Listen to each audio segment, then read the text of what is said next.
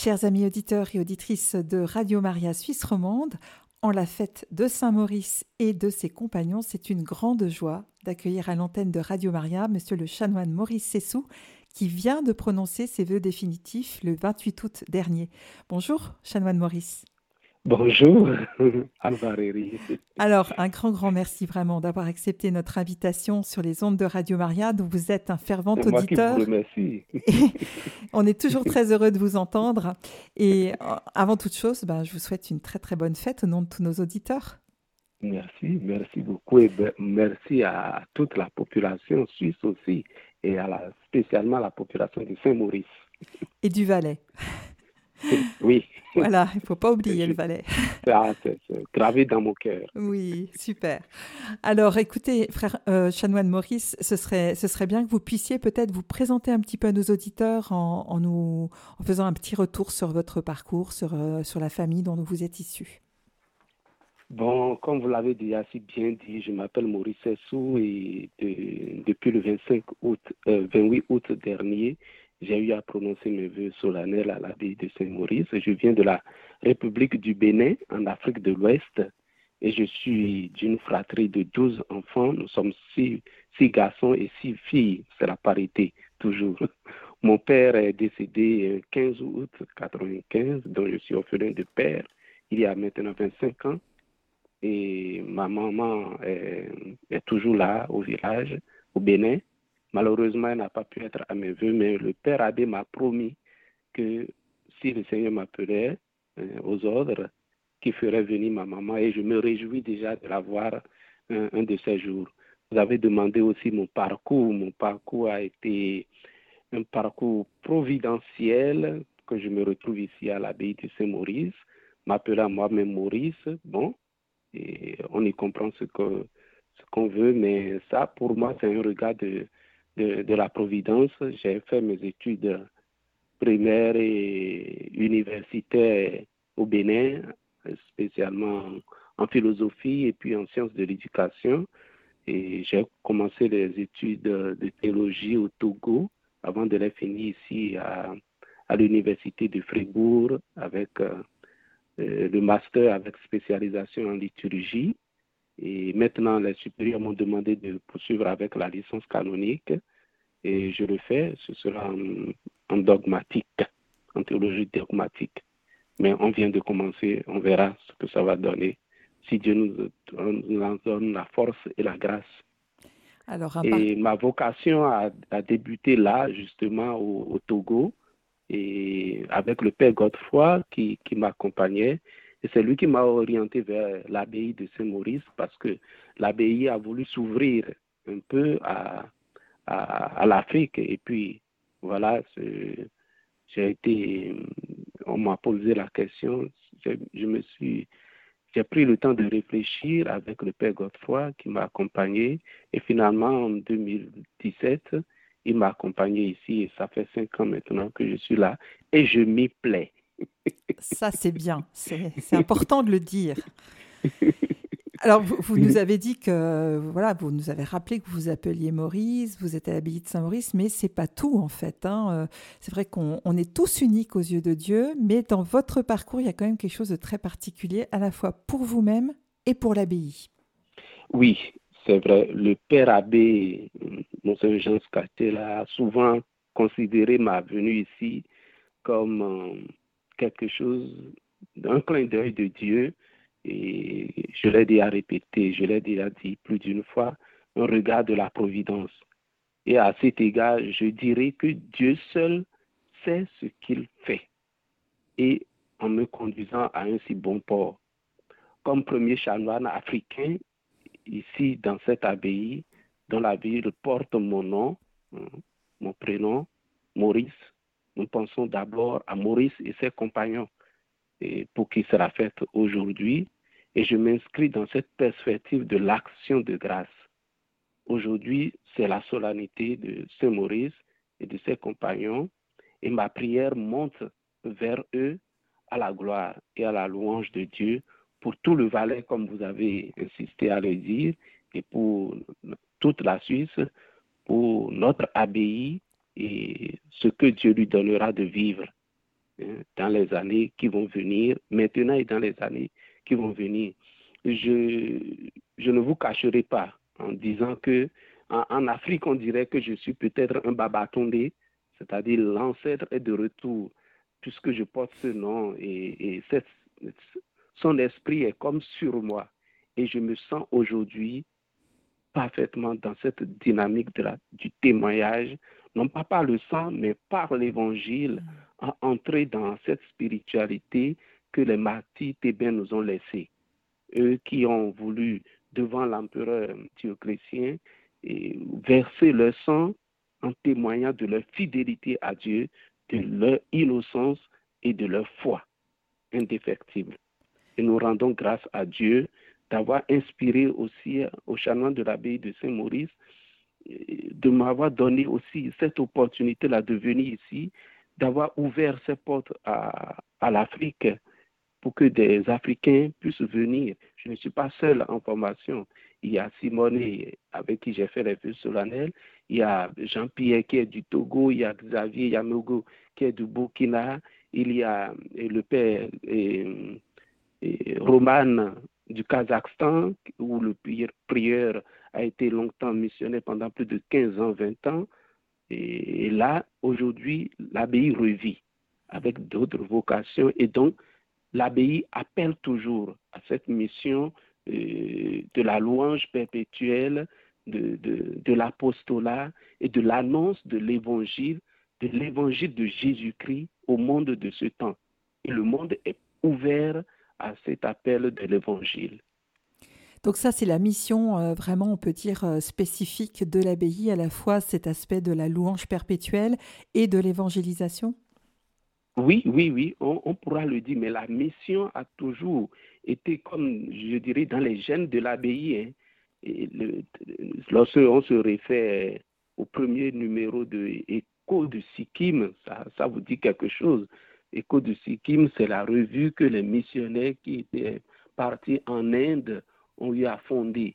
Lorsqu'on se réfère à, au premier numéro de, de Écho de Sikkim, on nous renvoie d'abord à une première mission déjà au, dans, dans, le milieu du 19e siècle, où les missionnaires de l'abbaye des chanoines sont partis en Algérie pour fonder une mission là-bas, pour suivre l'œuvre dans un orphelinat. Mais malheureusement, le contexte musulman et puis les conflits n'ont pas permis à ce que cette mission se poursuive. Et ils ont dû se rétracter dans les années 1857, je pense. Mais ce, retrait ne veut pas dire que c'était la fin, puisque en 1925, ils ont été appelés par les missions Indochine et puis euh, Bangalore. Donc, ils sont repartis encore pour, pour, pour ces missions-là. Et de 1930 à 1935, ils ont eu à reprendre un, collège là-bas à, Bangalore, mais ça n'a pas joué. Ils ont été rappelés par euh, les missions africaines avec euh, Monsieur Touenel. Si, vous vous rappelez de lui, il était préfet apostolique et pour poursuivre l'œuvre de la Société des missions étrangères de Paris, qui était euh, au Sikkim là-bas. Donc, ils ont repris cette mission avec les, deux premiers chanoines qui sont partis. C'était Monseigneur Jeannora Aurel et puis Jean-Roger Fox. C'était des chanoines de l'abbaye qui sont partis là-bas. Et puis, ils ont repris cette mission-là, le collège, qu'ils ont, eu à fonder une, grande mission qui a perduré juste dans les années 1990. Hein. le, le, dernier chanoine, Edouard Gressot, décédé il y a trois ans à peine. Donc, c'est encore tout frais, cette mission-là de, de l'abbaye. Il y a deux chanoines qui sont partis au Pérou. Michel Ambroiseret, qui est encore là, avec Michel de Kegariou. Ils sont toujours là, les deux.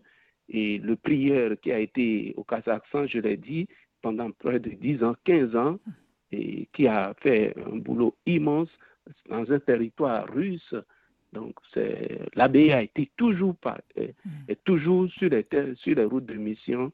Il y a eu le chanoine Guy Lusier qui est parti aussi pour fonder à Malangji une communauté là-bas. Et ça se poursuit.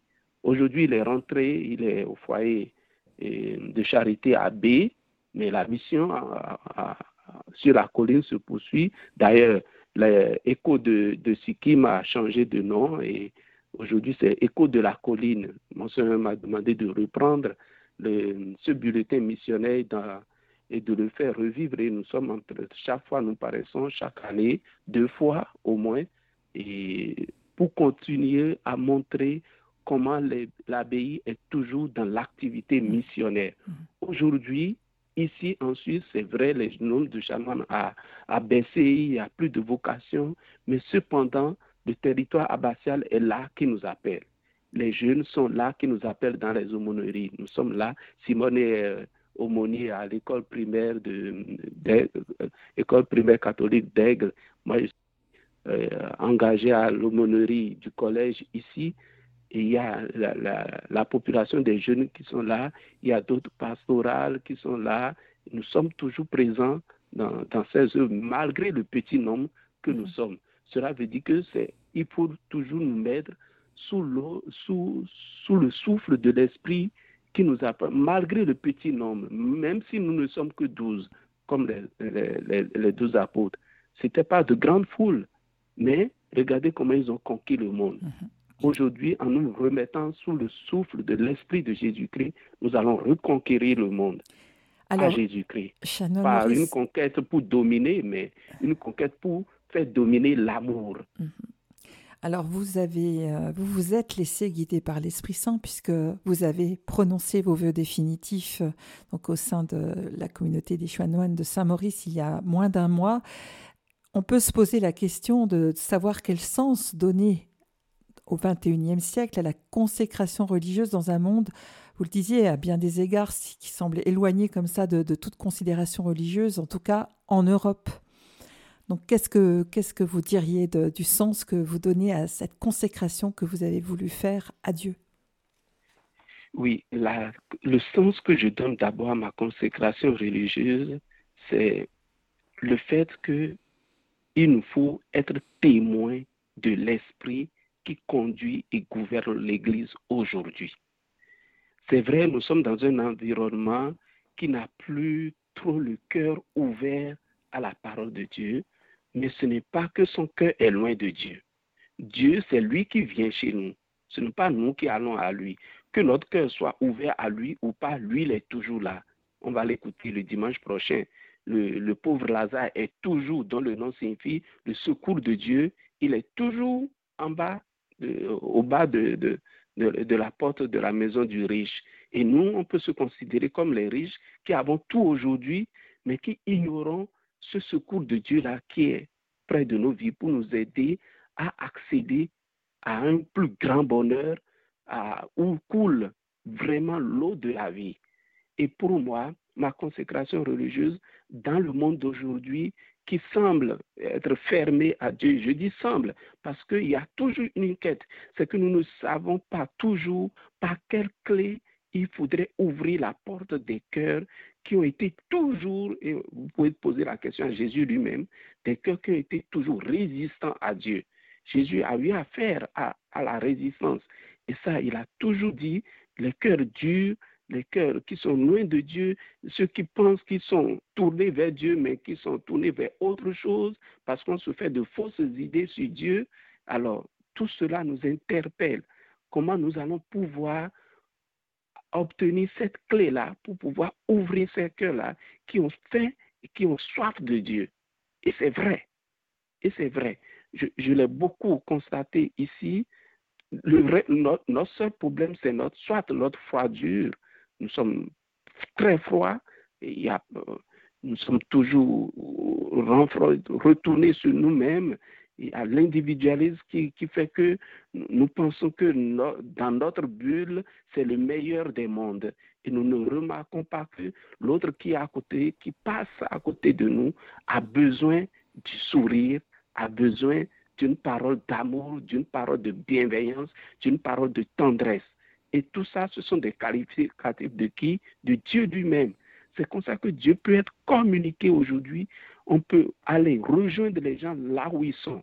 Et par ma consécration aujourd'hui à l'abbaye de Saint-Maurice, le témoignage des, des martyrs d'Agone, je poursuis ce ministère lorsque je serai capable de me laisser guider par l'Esprit pour me retrouver sur le chemin de tous ceux-là qui traversent le désert et qui, et qui quittent fond d'eau à Jérusalem pour partir vers euh, Jéricho où les attendent la mort.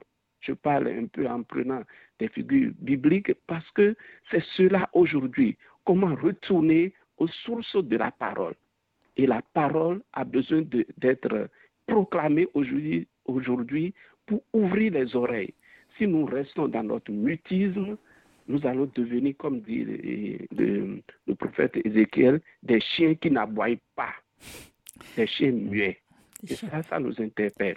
Saint Augustin, dont nous avons la règle, a beaucoup fait un long commentaire sur la qualité de pasteur qu'il attend de, chacun de nous. Alors, vous évoquez la, parole de Dieu. C'est vrai qu'elle tient une place vraiment très importante dans la vie d'un religieux parce qu'il y a tous les offices qui se déroulent de jour comme de nuit. Il y a la récitation des psaumes, la lecture de l'Ancien du Nouveau Testament. Est-ce que vous pourriez témoigner auprès de nos éditeurs quelle fécondité la parole de Dieu a pour vous dans votre vie personnelle? Merci beaucoup, euh, Anne Valérie, pour cette question que tu poses. La fécondité de la parole de Dieu. Je suis très heureux du vocabulaire que tu as employé.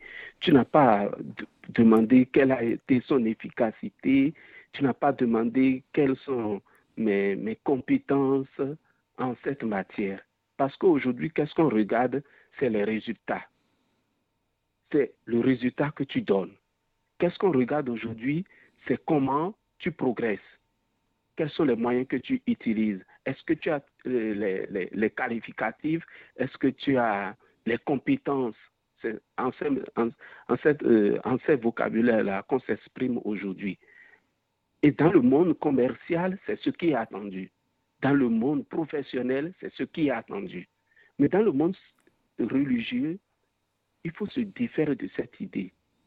Notre fécondité ne tient pas à nos compétences notre fécondité tient à notre capacité de nous mettre à l'écoute de l'Esprit Saint. L'Esprit Saint qui nous révèle toujours, comme hier, le sens, l'intelligence des Écritures. On peut poser la question à Jésus. Les apôtres, ils ne s'est pas très cultivés, mais cependant, ils ont eu l'intelligence des Écritures parce qu'ils ont reçu l'Esprit de Jésus qui a soufflé sur eux. Recevez l'Esprit. Si aujourd'hui on ne retourne pas à cette écoute de l'Esprit Saint, on sera infécond.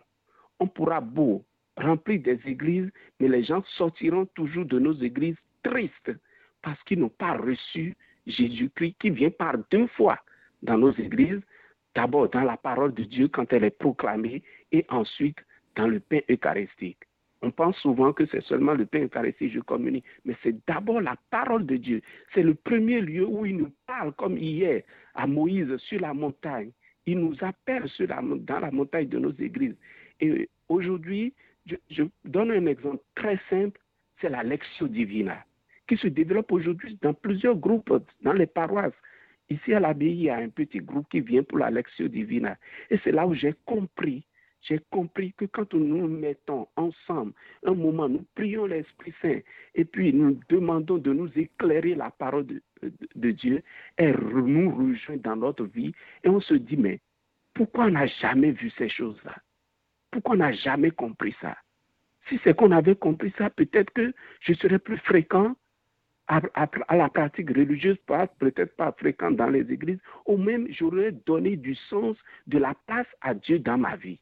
Alors comment rejoindre tous ceux-là qui n'ont plus eu cette attention-là à, la parole de Dieu et qui sont aujourd'hui loin de l'Église C'est là la question.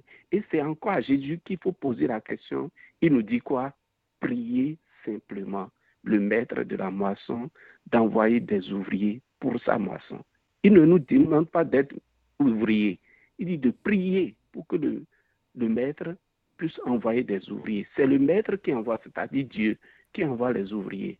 Et c'est comme ça aujourd'hui, si on ne retourne pas à la lecture divina pour retrouver l'âme, la douceur, la beauté de la parole de Dieu, on va se fourvoyer, on va passer des énergies, on va dépasser assez d'argent pour pouvoir relever nos églises, mais ce seront des églises vides qui finiront par devenir des sites touristiques ou culturels pour les gens, pour ceux qui sont loin de Dieu, pour ceux qui ne, ne, reconnaissent pas que ces bâtiments sont en fait des oasis dans nos déserts aujourd'hui, des lieux, des hôpitaux où il faut aller, comme dit le pape François, pour recevoir la source de la grâce, la source de la miséricorde de Dieu. Est-ce que vous avez d'autres conseils à donner à nos auditeurs qui nous écoutent pour apprivoiser cette parole de Dieu et pour en vivre? Tu emploies un très beau vocabulaire, apprivoiser la parole de Dieu. Qu'est-ce que c'est beau ce vocabulaire? On aurait pensé que c'est un vocabulaire péjoratif, hein. mais moi je pense tout de suite au petit prince. Hmm au petit prince d'Antoine de, Saint-Exupéry qui dit, où le renard lui dit, il faut apprendre à m'apprivoiser, c'est-à-dire à devenir mon ami. C'est-à-dire, il faut me consacrer du temps. Et le petit prince, au chapitre 21, je pense, hein, au chapitre 21 du petit prince, on retrouve et ce processus-là d'apprivoisement, ce rite-là et c'est là où il définit le vocabulaire rite, comment il faut apprivoiser un ami, comment il faut apprivoiser Dieu, comment il faut apprivoiser la parole de Dieu dans notre vie.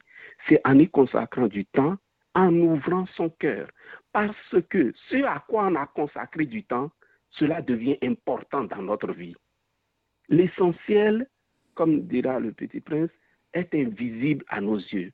C'est vrai, la parole de Dieu, elle ne pourra devenir visible, elle ne pourra devenir concrète, elle ne pourra devenir du pain à manger qu'on peut distribuer à 5 000, à 15 000, à 20 000 personnes aujourd'hui que quand on va y consacrer du temps pour demander qu'est-ce que ça signifie Jésus? Quand tu dis cinq pains et deux poissons. Qu'est-ce que ça signifie, Jésus, quand tu dis qu'il faut mettre du doigt dans l'eau pour le mettre sur la langue euh, de, celui qui souffre dans, le feu, celui qui est loin de Dieu Qu'est-ce que ça signifie? Tant qu'on ne va pas se mettre à l'écoute de l'Esprit Saint pour revivre ce processus, alors là, la parole de Dieu ne sera pas concrète. Et c'est le temps que nous n'avons pas aujourd'hui. Notre problème, c'est un manque de temps. Et c'est vrai, le vocabulaire que tu emploies, là, apprivoiser, nous retourne à, à, la, à la saisie du temps. Le beau temps qu'il faut consacrer pour que ce temps-là nous soit kairos, nous soit favorable. Manque de temps, manque de silence peut-être aussi. Oui, ça s'accompagne du silence parce que le petit prince dira il faut savoir comment m'approcher, il faut, il, faut, il faut venir pas tout le temps, il faut. manque de silence parce que le silence est une personne. Le silence est habité. Habité par qui? Par Dieu. C'est cela. Ça, on n'a pas compris. Le, le, livre de la sagesse, je pense, dira que c'est dans la nuit, dans le silence, qu'a retenti la parole. Il n'y avait rien au début de l'existence. Le livre de la Genèse, il n'y avait rien. Et c'est dans ce commencement-là du rien que la, parole a jailli. Et Dieu dit. Et la parole. Il nous faut aujourd'hui rentrer dans ce processus-là du même silence que la Vierge. Tout, on pensait à tout le monde, sauf à cette petite-là de Nazareth. Et l'Esprit lui dit quoi? L'Esprit Saint viendra sur toi et la puissance du Très-Haut te prendra sous son nom.